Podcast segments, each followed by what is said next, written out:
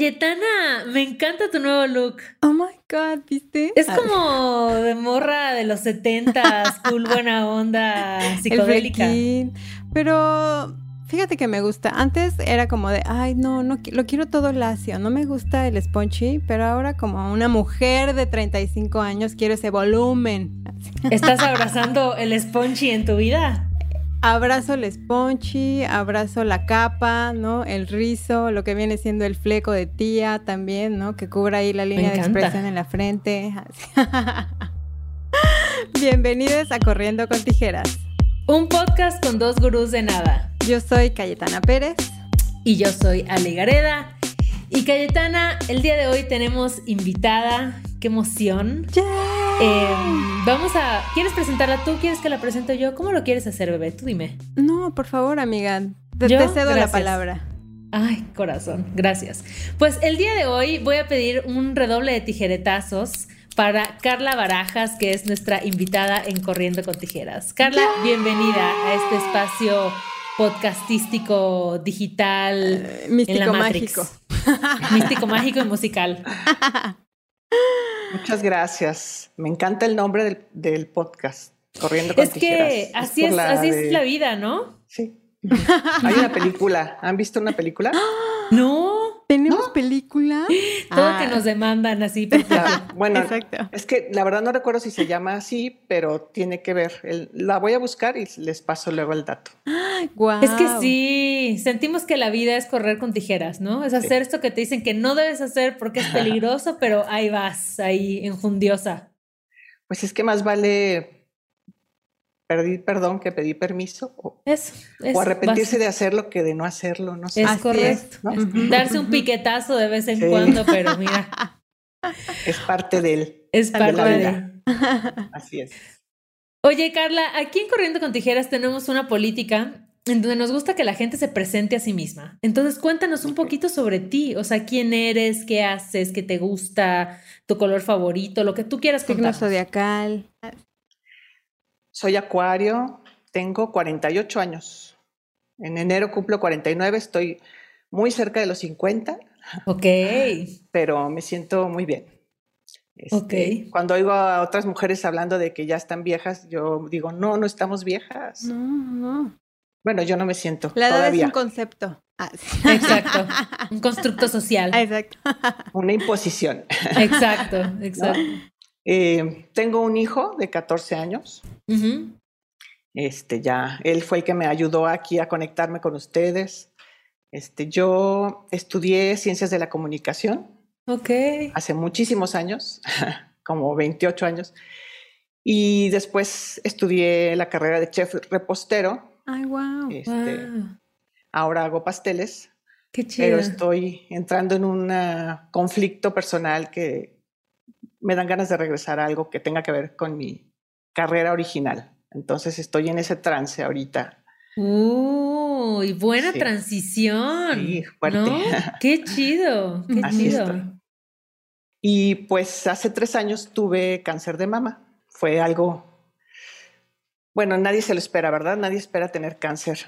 Este, y yo que me sentía, pues que no era una candidata para tenerlo, porque hago ejercicio, como lo más sano que puedo, nunca he fumado, tomo muy poco, entonces yo sentía, y además no tengo antecedentes, yo sentía que no, no tenía por qué darme cáncer nunca y pues me dio. Y siento que a partir de ahí también cambiaron muchas cosas en mí, para bien. y pues ahora esta soy. Oye, Carla, y bueno, te nombras a ti misma como activista uniteta. Eh, cuéntanos cómo fue que llegaste a ese concepto. Mira, yo me digo más unichichi, pero como la chichi es una palabra que a mucha gente le asusta. Y... Tabú, aburridos. Ah. Sí, ya sé. y bueno, después descubrí que en España el chichi es el pene, entonces ah. también las españolas me decían, ¿cómo, cómo quieres, cómo, cómo la chichi? Ya les explicaba, la chichi es la teta, entonces, por eso para que sea más general es activista uniteta.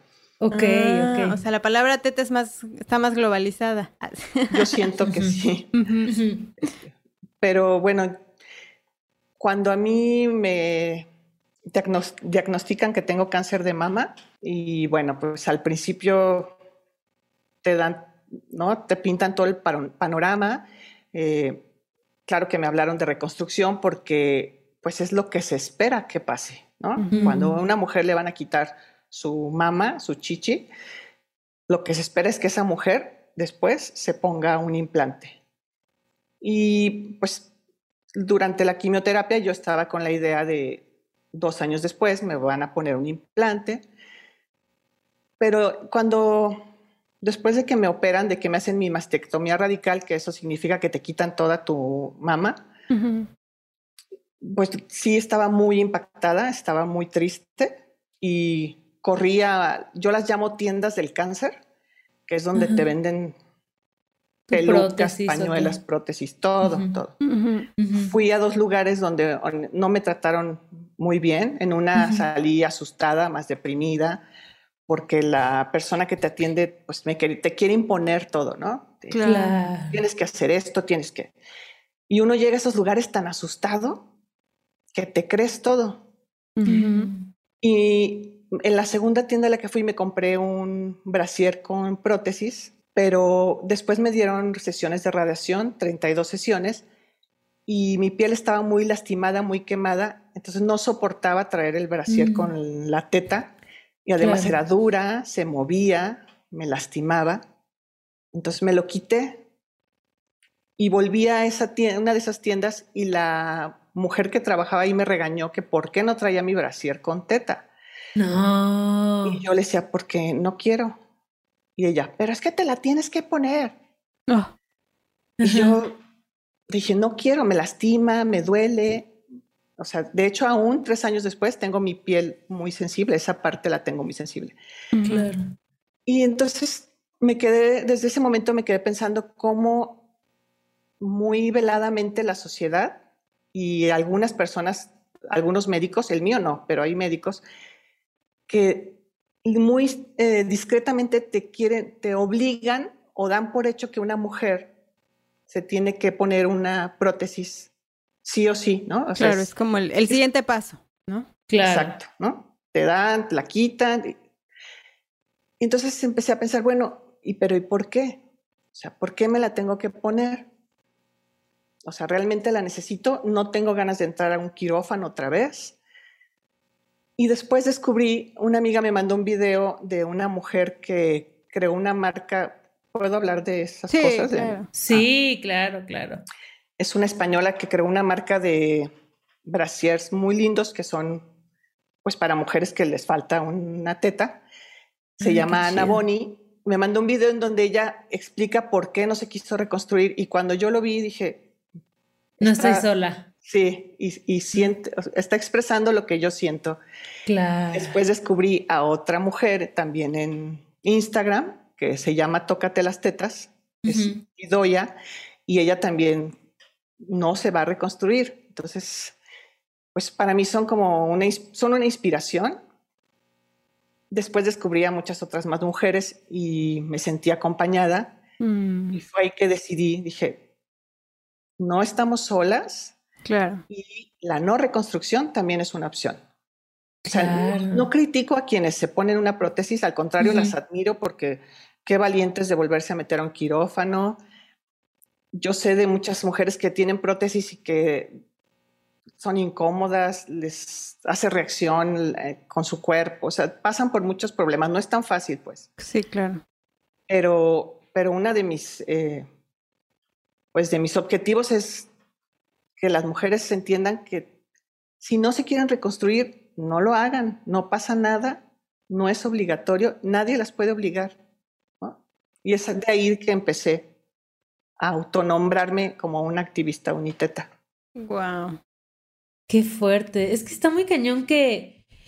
Ay, o sea, como que pienso, acabas de pasar por una situación muy densa, ¿no? O sea, acabas de pasar por un cáncer. Eh, tu cuerpo está haciendo una chamba increíble por recuperarse, por estar aquí, por estar presente. Y encima de todo eso y de toda esta chamba que está haciendo, los estereotipos de belleza siguen ahí como presentes y siguen tajantes y sigue presentándose muchas veces como si fuera la única opción, ¿no? Entonces creo que, como tú dices, ver esa representación y saber que hay opciones, o sea, saber que es un tema sumamente personal y que cada quien va a decidir si quiere hacerlo o no y las razones por las que, las que lo quiere hacer o no, es algo muy personal, ¿no? Pero qué fuerte esto que decías de, de la mujer que te recibió en la tienda y que te decía, es que ¿por qué no la estás usando? ¿Por qué no te estás apegando? ¿Por qué no te ves como pienso que debe de verse una mujer, ¿no? Porque luego hay esta idea de que los senos son sinónimo de mujer. Así es. Entonces, cuando no es así, o sea, no para nada es por ese lado, pero qué fuerte que pensaba en eso ahora, o sea, estabas en una recuperación muy intensa y además es todos los prejuicios sociales que siguen como presentes y que siguen dictando cómo sí, cómo no se debería de ver una mujer, ¿no? Exactamente. Y es que estamos tan asustadas, tan dolidas, o sea, nos duele el cuerpo, nos duele el alma y todavía tener que pues darle gusto a otros, ¿no? Porque en realidad eso es lo que uno hace. En, en, parte, porque hay mujeres que sí se quieren poner una porque es lo que las ayuda a sentirse bien. pero, pero sí esa, esa, pues como obligación que sientes, ¿no? No, es que es el siguiente paso. Y a mí me ha pasado que son las mujeres las que me comentan más, con cara como entre qué pena y tristeza de, pero eres muy joven, ¿por qué no te quieres poner una prótesis? ¿Por qué no te vas a reconstruir? Y yo la verdad es que pues les digo, no, no quiero, estoy muy bien así. Y también no quise porque dije, quiero aprender a amar a mi cuerpo así, porque me ha tomado muchos años aceptarme y quererme muchos años.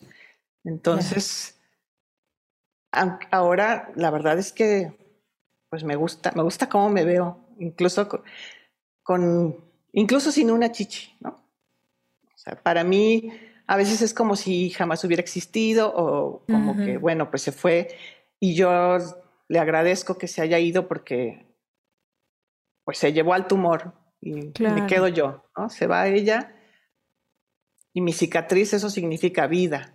Para mí eso, eso significa. Sí, es como, yo creo que toda esta parte como de resignificar como los sucesos que nos van ocurriendo en la vida, ¿no? Que muchas veces, eh, no sé, el mayor porcentaje de lo que nos pasa no tenemos el control, ¿no? O sea, que uno va como medio ahí masajeando y resolviendo las situaciones que se van presentando. Y creo que eso aumenta todavía la carga más emocional, ¿no? Y la carga de estos constructos sociales que que te dicen cómo debes de verte, ¿no? ¿Qué es lo que debes de hacer? Y también esta parte como de el sentirse que mujer completa, ¿no? O sea, como del concepto de una mujer que tiene dos senos, que tiene ciertas partes sexuales eh, o ciertos, eh, pues sí, como el, el, el cuerpo en sí. Entonces, como yo admiro mucho esa capacidad como de discernir, ¿no? Como de todo esto que nos venden, de cómo deben ser nuestros cuerpos y cómo tenemos que ser vistas, a vernos realmente como seres completos tal cual somos, ¿no? Entonces, ¿cómo fue que, que, que, eso cambió tu perspectiva de la vida? O sea, ¿cómo fue que eso construyó una imagen y una conexión más diferente, no, no quiero decir más o mejor, sino como diferente, porque creo que a través de los años uno va construyendo una relación con nuestros cuerpos conforme te vas viviendo y te vas sintiendo, ¿no? Conforme van pasando los años, conforme te va ayudando a ciertas cosas en tu vida, pero ¿cómo, cómo eso cambió la conexión con, con tu cuerpo físico? Yo toda la vida fui muy delgada desde mi adolescencia y me sentía muy traumada por eso este, sentía que me hacía, que quería tener más carne en mi cuerpo. No me gustaba que nadie me viera en traje de baño porque me daba pena ser tan delgada. Este, así estuve hasta mis 30 años, eh, que empecé a hacer más ejercicio, empecé a ver mi cuerpo de otra manera, pero es que yo en mi adolescencia me acuerdo que las revistas que se hacían en Televisa, ¿no? donde te mostraban esos supuestos cuerpos perfectos, donde las medidas perfectas o correctas de una mujer eran 90, 60, 90. Y yo, o sea, sí me traumaba, me medía. Creo que nunca le había contado esto a nadie, pero este, me medía para ver, híjole, ¿por qué no? ¿Por qué mi cuerpo no es de 90, 60, 90? Me tomó mucho tiempo descubrir que un 90, 60, 90 es muy distinto de un cuerpo a otro. Claro. Y este, y pues después, después de los 35, que ya aceptaba más a mi cuerpo, tuve a mi hijo y obviamente subí de peso. Y ya cuando pues estaba en todo el proceso después de que, en el proceso postparto, estaba muy deprimida por, porque me sentía fea. Y este, lo que hacía era traumarme con todo lo que comía, pesarme y no, y no bajaba de peso, pero yo o sea, estaba muy mal hasta que un día vi la película de Comer, Rezar y Amar, y a veces me da pena decirlo, pero una película que... Yo soy fan igual, No, es una buena peli, es una buena peli, la verdad. No shame, no shame. Exacto.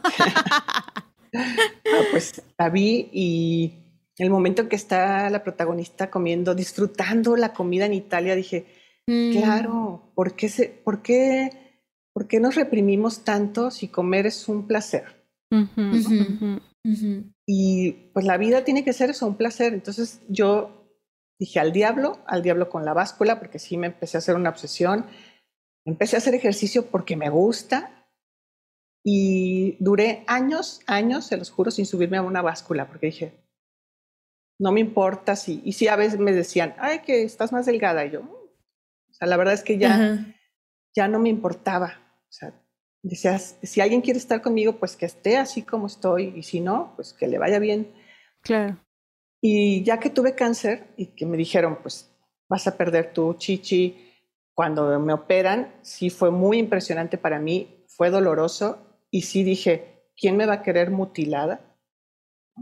Sí sentía que como eso que, que, que, tú decías, Cayetana, de cómo nos han impuesto que la mujer tiene que ser de cierta forma su cuerpo. ¿no? Y entonces fue, fue cuando yo dije, no, no me voy a reconstruir y el cuerpo, eso, esto también es un cuerpo, es un cuerpo de mujer.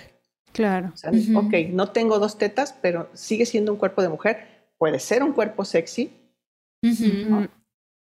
y, y, no tiene nada de malo, ni, y no es menos que el de una mujer que tenga dos tetas.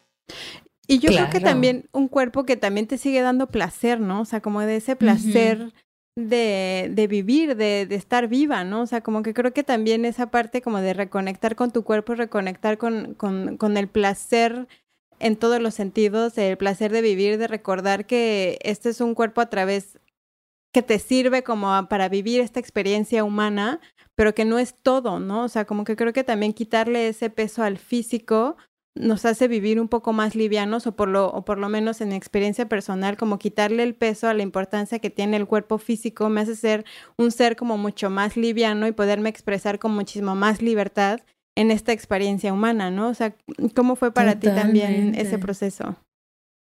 Sí, exactamente sigo en ese proceso de, pues de aceptarme, pero el cáncer la verdad es que me enseñó que la vida, aunque se oiga como un cliché o como un anuncio, pero de verdad que la vida se te va en un segundo y ah, perdemos tanto el tiempo estresados, enojados, con cosas que no valen la pena.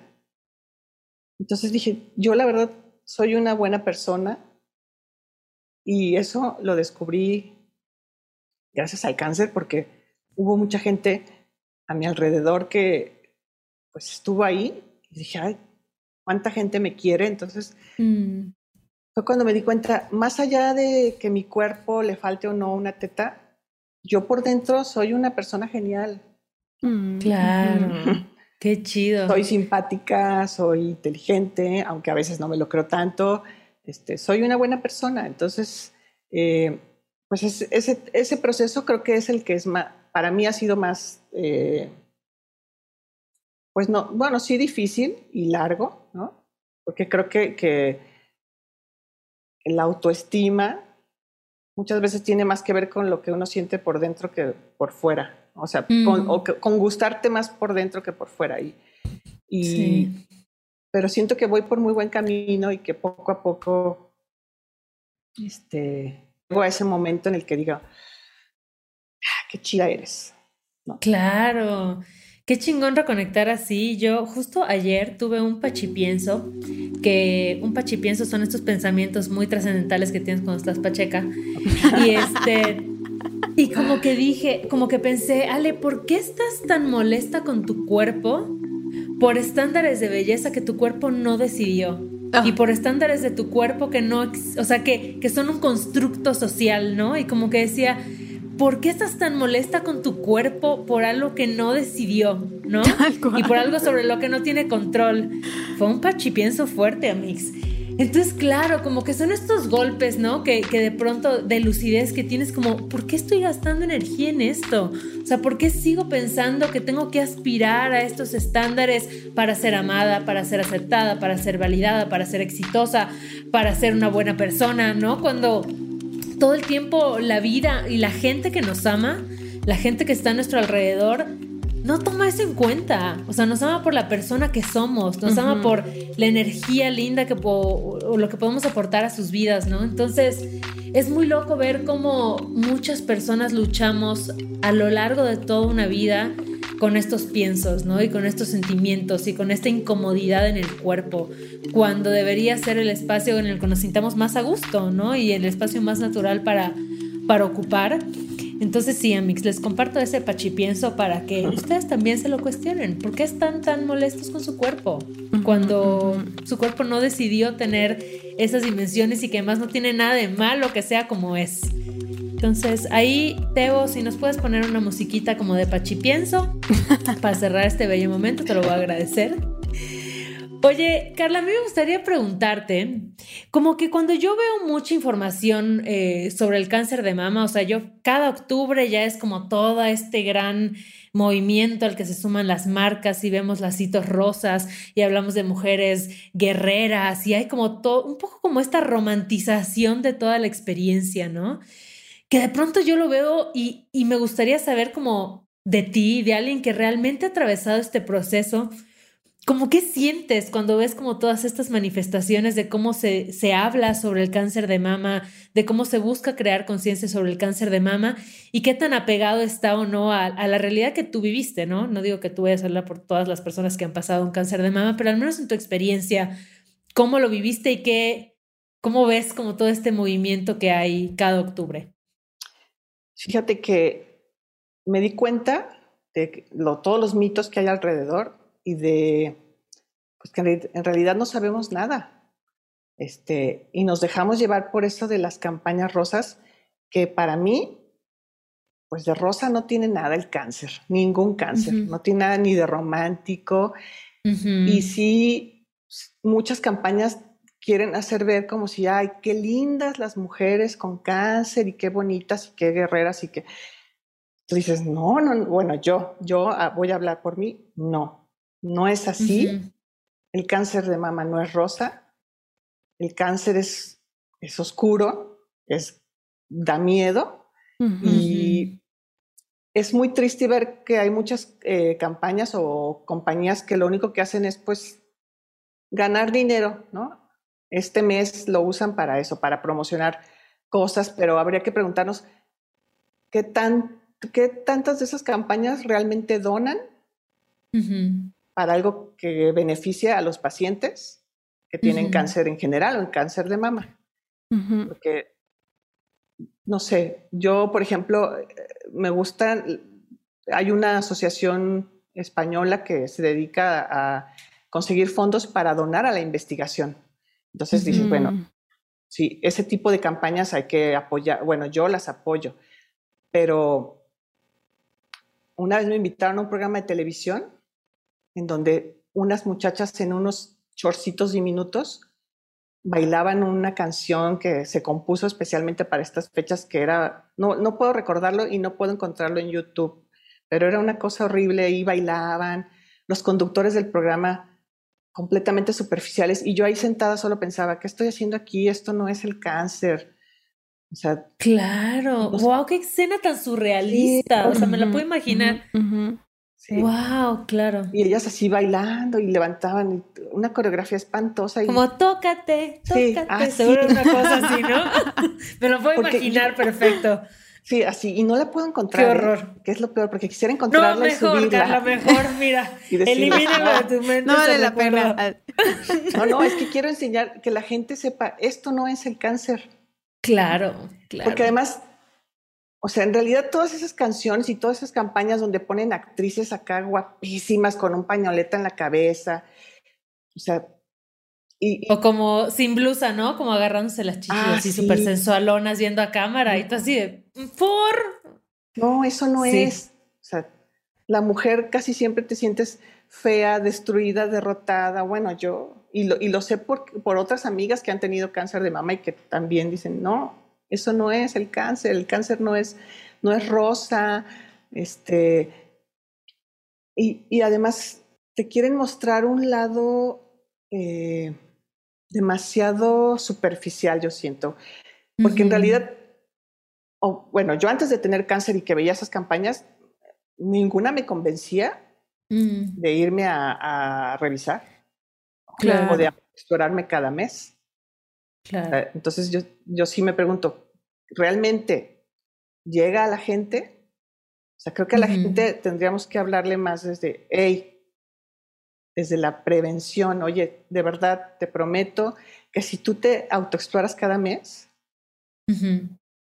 si te sientes, o sea, hay- tienes más probabilidades de sobrevivir si te sientes, si te encuentras un tumor. Claro. Y, y creo que a lo mejor sería muy crudo y muy real presentar personas que han tenido cáncer de mama en esas campañas, pero pues no sé, creo que tal vez así la gente se pondría más atención a sí mismo. Claro, que creo que igual otro tema es como la censura que existe sobre los cuerpos, especialmente sobre los senos femeninos, donde solo está bien explotarlos cuando es para algo sexual, cuando es para la mirada masculina, cuando es para vender autos con morras en bikini, ¿no? Pero cuando se trata de hablar de salud, cuando se trata de hablar como de nuestros procesos o incluso desde la sexualidad misma, ¿no? Pero desde nuestra mirada es muy difícil encontrar contenidos que no usen metáforas, que no usen eufemismos, que no nos presenten este, dibujitos que, que al final no te están comunicando nada, ¿no? Entonces creo que lo que tú dices, Carla, es súper importante, como realmente está llegando el mensaje correcto, realmente estamos entendiendo las implicaciones, realmente estamos como poniendo de nuestra parte para escuchar a las personas que han atravesado por una situación así y para entender pues sus diferentes vivencias, ¿no? O sea, cómo lo viven, qué les hubiera gustado a ellas escuchar en ese momento, qué tipo de información les hubiera, de prevención les hubiera gustado ver. Creo que ahí hay una desconexión y que, y que se ha masificado este, este marketing rosa, este marketing del cáncer de mama y de pronto se pierde mucho ese mensaje justo por el tipo tal cual como lo que dijiste que te pasó en ese programa de televisión, ¿no? Y por estas campañas tan, tan pop y tan superficiales y tan pozonas de, de cómo presentar un cáncer de mama, ¿no? Sí, porque además se tiene la creencia de que el cáncer de mama es el más fácil, ¿no? Ujú. Es el que más probabilidades tienes de curarte, de sobrevivir. Pero, pues no, no siempre es así. Digo, yo estoy aquí hoy, Claro. pero muchas y gente que yo conocí que se fue porque te da cáncer y a veces te vuelve como metástasis. Y entonces, Ujú. o sea, son todas esas cosas que, que no se hablan. Y como tú di- dices, Ale, o sea, hay tanto miedo o no sé qué es lo que pasa a, a hablar de las cosas como son en cuanto a los cuerpos, sobre todo el cuerpo femenino. Ustedes saben toda la censura que hay en Instagram con los pezones, que también es como parte de mi lucha de activista uniteta. Digo, pechos fuera, pezones fuera. Claro, claro. No, es un es cuerpo, es cuerpa, no es no es este no es algo malo, eso es algo que nos han vendido toda la vida, ¿no? El, el cuerpo. ¿Y por qué los pezones de los hombres no son, o sea, no está mal verlos, pero los de las mujeres sí? O sea, es como algo Sí, del siglo pasado, de verdad. O sea, y mientras más se estigmatice y más se censure, menos podemos normalizarlo y empezar a verlos neta. O sea, siento que es como cuando vas a una playa nudista, ¿no? Como que los primeros 10 minutos son de que, ay no, chichis, penes, así, nalgas, ¿no? Y ya después de 15 minutos ya tú igual estás encuadrado, ya te da igual ver a todo, o sea, ya tu percepción cambia y estás viendo cuerpos y estás entendiendo que hay una diversidad que es increíble, ¿no? Entonces creo que eso pasa igual un poco con esta censura sobre, sobre los pechos o, o esta forma cursi de hablar del, del, cáncer de mama. A mí la verdad me da así como, me saca ronchas en el alma. Sí, yo la verdad es que por eso este mes no he dicho ni una palabra porque digo, no, ya estoy cansada de, de que llega este mes y todo se vuelve rosa y cursi. y me creo que el año pasado, no sé si fue el año pasado en Malvestida, hicieron un video maravilloso de autoexploración. Sí, sí, justo. qué bueno creo que al final nunca lo censuraron. No, hackeamos el algoritmo y hasta la fecha no sabemos cómo sucedió. Qué maravilla.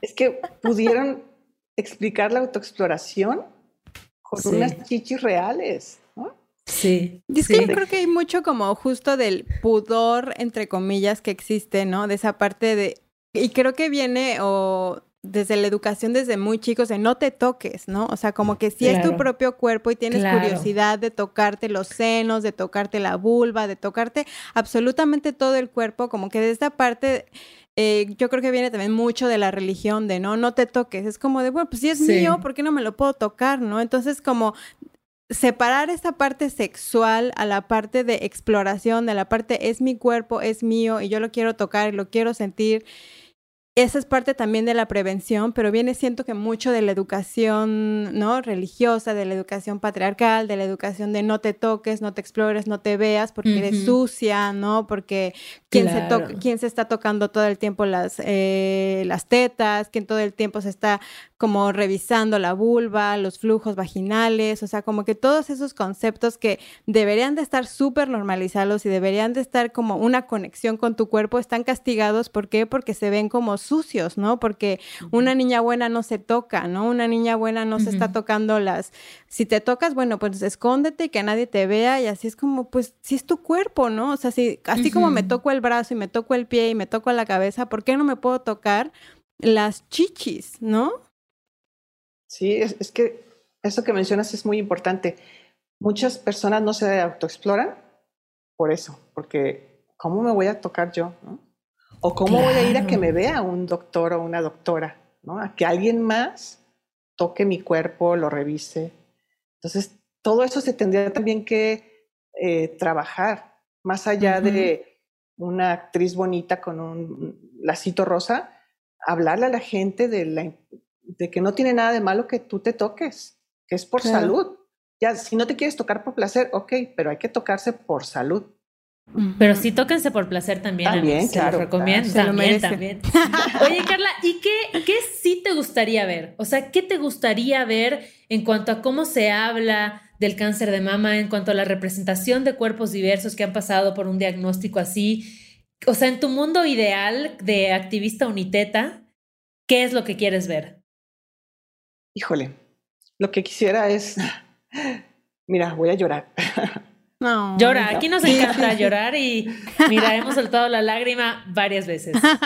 Bueno, pues primero uno de mis sueños sería encontrar una cura real mm. contra el cáncer en general. Que en este país o en todo el mundo los tratamientos y los medicamentos fueran económicamente más accesibles, porque es una, enfermedad carísima, es impagable el cáncer. Esas son, o sea, de las cosas que también por las que quiero luchar, ¿no? Y que estén al, alcance de todos los tratamientos y los medicamentos, porque es muy difícil a veces, incluso con la seguridad social, Sí. o con un seguro de gastos médicos, es ah, muy difícil a veces eh, pues tener acceso a todos esos tratamientos, estudios, medicinas. Eh, en cuanto al, a la prevención, híjole, creo que es como un eh, pasos muy, muy, no, no pasos, sino un proceso a lo mejor complicado, pero quizás que se hable desde, desde la escuela, ¿no? Mm, de cómo, a ver, tú sientes que nunca te va a pasar, pero el cáncer ataca cada vez a personas más jóvenes. El cáncer de mama ataca a personas cada vez más jóvenes. Entonces, pues primero atacar la situación del, tabú de tocarte, ¿no? Y, y, también hablar de la prevención, pero desde lo que comes, la prevención desde, hay que hacer ejercicio, hay que tratar de consumir menos productos eh, empacados, enlatados, procesados. Chatarra. Eso también es prevención, pero es algo que no, que no lo hablan, que, no, que, nadie, que nadie nos dice, nadie nos enseña que eso también es importante. Y bueno, en cuanto al cuerpo, pues sería un sueño muy maravilloso que la gente normalizara los cuerpos desnudos o los cuerpos en general. También es parte de lo que de mi lucha como activista uniteta, que todos los cuerpos, caderones, con brazos grandes, con poca chichi, sin chichi, todo, todos los cuerpos, mientras te funcionen, son chidos, son hermosos. Que se acabara como esa censura y esa eh, pues presión social que si no eres de cierta forma no eres aceptado y también que lo atacaran, que lo enseñaran desde la escuela, desde lo más básico, porque, o sea, hemos visto cómo hay chicos que desde pequeños crecen con complejos muy fuertes, ¿no? Tal cual. Y qué importante, Carla, esto que mencionas de la parte en los medicamentos y en el proceso médico, ¿no? Porque en algún punto también la salud se vuelve un lujo, ¿no? O sea, lamentablemente en este sistema capitalista, en este sistema en donde pues también las industrias farmacéuticas tienen una parte de mercadotecnia en donde cómo te venden los productos, cuánto cuestan los productos, para quién son accesibles. Yo eh, les, eh, les, quiero compartir que igual eh, el tema del cáncer para mí es algo muy cercano. Mi papá falleció de cáncer hace 11 años y llegó un punto en donde pues la medicina y los avances y los estudios no fueron suficientes, ¿no? O sea, llegó un punto en donde mi papá estuvo en un protocolo en donde probaron medicamentos en el cáncer en el que él tenía, ¿no? O sea, como que él se ofreció, ofreció su cuerpo a la ciencia y nosotros firmamos para que él ofreciera como su, su cuerpo literal para que eh, pudieran pues tratar el tipo de cáncer que tenía él. No llegamos al término en donde pues, ¿no? Se curara, pero digo, eh, ayudamos al que al final pues se probaran ciertos medicamentos, pero en este proceso lo que mencionas de la parte económica, hay familias donde les pega muchísimo, ¿no? Y creo que también las secuelas económicas después de pasar una enfermedad así son gravísimas, ¿no? O sea, recuperar, que una familia se recupere después de la parte económica y la parte emocional y todo lo que eso envuelve, ¿no? Porque creo que es una piedra que avientas al río, se hacen ondas, en donde al final afectas a mucha gente alrededor, ¿no? Entonces es un tema que tampoco se habla, ¿no? O sea, esta parte de romantizar y sí, que donamos y no sé qué, pero dime, o sea, ¿quién tiene acceso, ¿no? A esas donaciones, ¿quién tiene acceso a esos medicamentos? ¿Quién tiene acceso a esas organizaciones, ¿no? Entonces, esta parte justo de luchar también, ¿no? De una lucha en donde la salud no sea un lujo, ¿no? Donde la salud sea parte de la vida, porque es un derecho, el derecho a estar vivo y el derecho a la salud lo tendríamos que tener todos, ¿no? Entonces, qué importante también tocar, tocar ese punto en donde todos podamos tener acceso porque no tenemos el control, ¿no? O sea, como tú nos platicabas, de alimentación bien, ejercicio bien, todos los escenarios que volteas a ver están bien o correctamente o como en algún, hasta cierto punto tuviste el control de lo que hiciste, pero nunca sabes cuál va a ser tu vida, ¿no? Cuál va a ser tu diagnóstico en un futuro. Entonces, esta parte de apoyarte en un, en un círculo de contención y podernos apoyar también en gobiernos y en asociaciones que realmente se comprometan a dar este tipo de apoyos, creo que es, es fundamental y gracias por, por poner también tu, tu, experiencia y tu granito de arena para empezar a construir y para empezar a, a mover todas estas masas para que así funcione. Sí, es que yo soy, y siempre lo digo, soy afortunada porque el papá de mi hijo, a pesar de que no éramos parejas, me siguió pagando mi seguro de gastos médicos. Y gracias a eso, pues tuve acceso a medicamentos, a tratamientos, a las quimioterapias de más de 50 mil pesos. O sea, las sesiones de radiación fueron 300 mil pesos.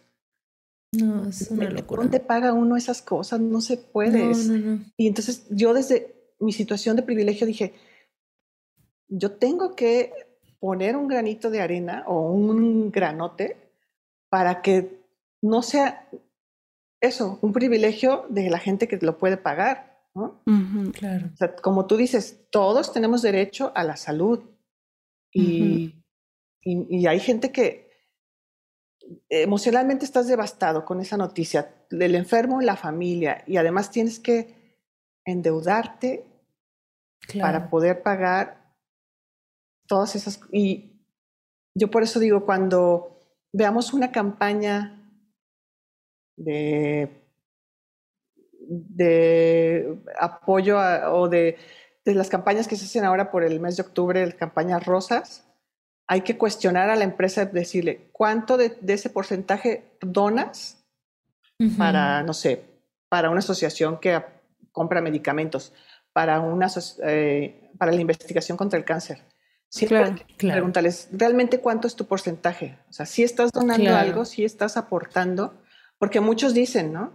Este, cierto porcentaje, hay un uh -huh. porcentaje de lo que vamos a ganar, se lo vamos a dar, pero ¿cuánto vas a dar? ¿El 1%? O sea, realmente estás... Claro. Aunque bueno, yo entiendo que no es obligación, pero pues si vas a usar una enfermedad tan fea para tú ganar, pues por lo menos ¿no? regresa claro, un poco reditúan. a las Así claro, claro. claro. Qué fuerte. Oye, Carla, si te parece bien y Calle, si les parece bien, creo que sería bueno eh, ir cerrando por acá para irnos al, al tiempo extra con, con nuestros tejerets de Patreon. Eh, pero bueno, antes de pasar a eso, Carla, por favor, cuéntanos dónde te podemos encontrar, porque además yo voy a balconear. O sea, Carla tiene unas fotos en su Instagram impresionantes donde se ve Increíble. espectacular, uh -huh. poderosa, sensual, diosa del universo. Entonces creo que es, a mí me parece como sumamente inspirador y no por el hecho de que hayas pasado por un cáncer de mama o no. O sea, verte es sumamente inspirador porque digo, wow, esta es una mujer que se siente como cómoda en su cuerpo, Fortaleza. ¿no? Uh -huh. Que estoy segura que has logrado como, bueno, nos has contado que has tenido que romper con muchos prejuicios y con muchos estereotipos y, y como que emites un, una fuerza, ¿no? Y una tranquilidad a la vez y una comodidad que igual no siempre te sientes así, ¿no? Pero ver esas fotos para mí es súper poderoso porque digo, qué chingón que esta mujer está abriendo la representación para muchas otras que tienen un cuerpo como el suyo, ¿no? Entonces, cuéntanos dónde te podemos encontrar en redes sociales. Muchas gracias, Ale. Estoy en Instagram como Carla Barajas J, todo pegado. Uh -huh. Ahí sí estoy. Y este, y pues sí, como tú dices, hay días en los que, bueno, todo nos pasa, ¿no? Que hay días que, ay, no, no me gusta lo que veo, pero, pero lo importante es sentirnos bien en general con nosotros mismos. No es fácil, no es fácil. No, no, no ha sido fácil para mí, pero no es imposible. Yo lo que le digo ahora a la gente es disfrútense, disfruten la vida. No se esperen a que les la vida los asuste como a mí, oh. ¿no? No se esperen a eso. Porque uh -huh. de verdad que mientras estén sanos, lo demás no importa. Tal cual. Bueno, importa el amor y estoy segura que todos lo tenemos este, de alguna manera, no solo de, por un, de una pareja, sino este, los padres, hermanos. Pero la salud, la salud nos permite hacer todo. Así es. Claro. claro. Entonces, Ay, Carla, pues muchas, muchísimas gracias por, por la visita. Eh, la verdad es que también eh, creo que hoy en este día como que me dejas un mensaje como súper lindo, ¿no? Un recordatorio de que la vida es un instante y que hay que disfrutarlo, ¿no? O sea, y que al final no tenemos el control de muchas de las cosas, pero de lo que sí es como, pues, de la, la, relación con nosotros, ¿no? O sea, que, que, podemos construir, que se puede ir sanando, que es un proceso de toda la vida, ¿no? Mi mamá cuando me dice, es que estoy desesperada y no sé qué, le digo, pues es que eres humano, ¿no? Si no, ya te hubiéramos canonizado ahí en la iglesia de la esquina, ¿no? Entonces, pues claro. sí, te vas a sentir a veces mal, a veces bien, pero esa es, esa es la, la vida humana, esta es esa experiencia y pues, ¿no? A sacarle el mayor provecho a todas las oportunidades y te agradezco mucho que hayas venido a compartir tu experiencia. Muchísimas gracias a las dos por invitar. Y a mí me encantaría, Carla, que ahorita en estos, en este tiempito extra de Patreon nos puedas hablar sobre qué en este proceso, desde que te dieron el diagnóstico hasta que atravesaste toda la enfermedad y la operación, qué es lo que te dio fuerza, qué es lo que te mantuvo como ahí de pie. Claro que sí, con mucho gusto. Súper, pues nos vamos a los 10 minutitos de Patreon. Muchas gracias a todas las personas que nos apoyan y que hacen que este podcast sea una realidad. Este episodio fue producido por Paola Estrada Castellán, Esteban Hernández Tamés.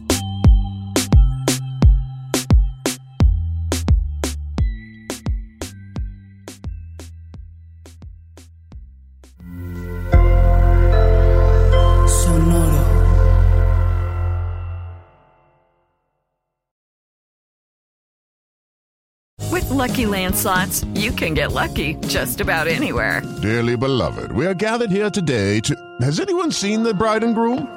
Sorry, sorry, we're here. We were getting lucky in the limo and we lost track of time. No, Lucky Land Casino, with cash prizes that add up quicker than a guest registry. In that case, I pronounce you lucky. Play for free at LuckyLandSlots.com. Daily bonuses are waiting. No purchase necessary. Void where prohibited by law. 18 plus. Terms and conditions apply. See website for details.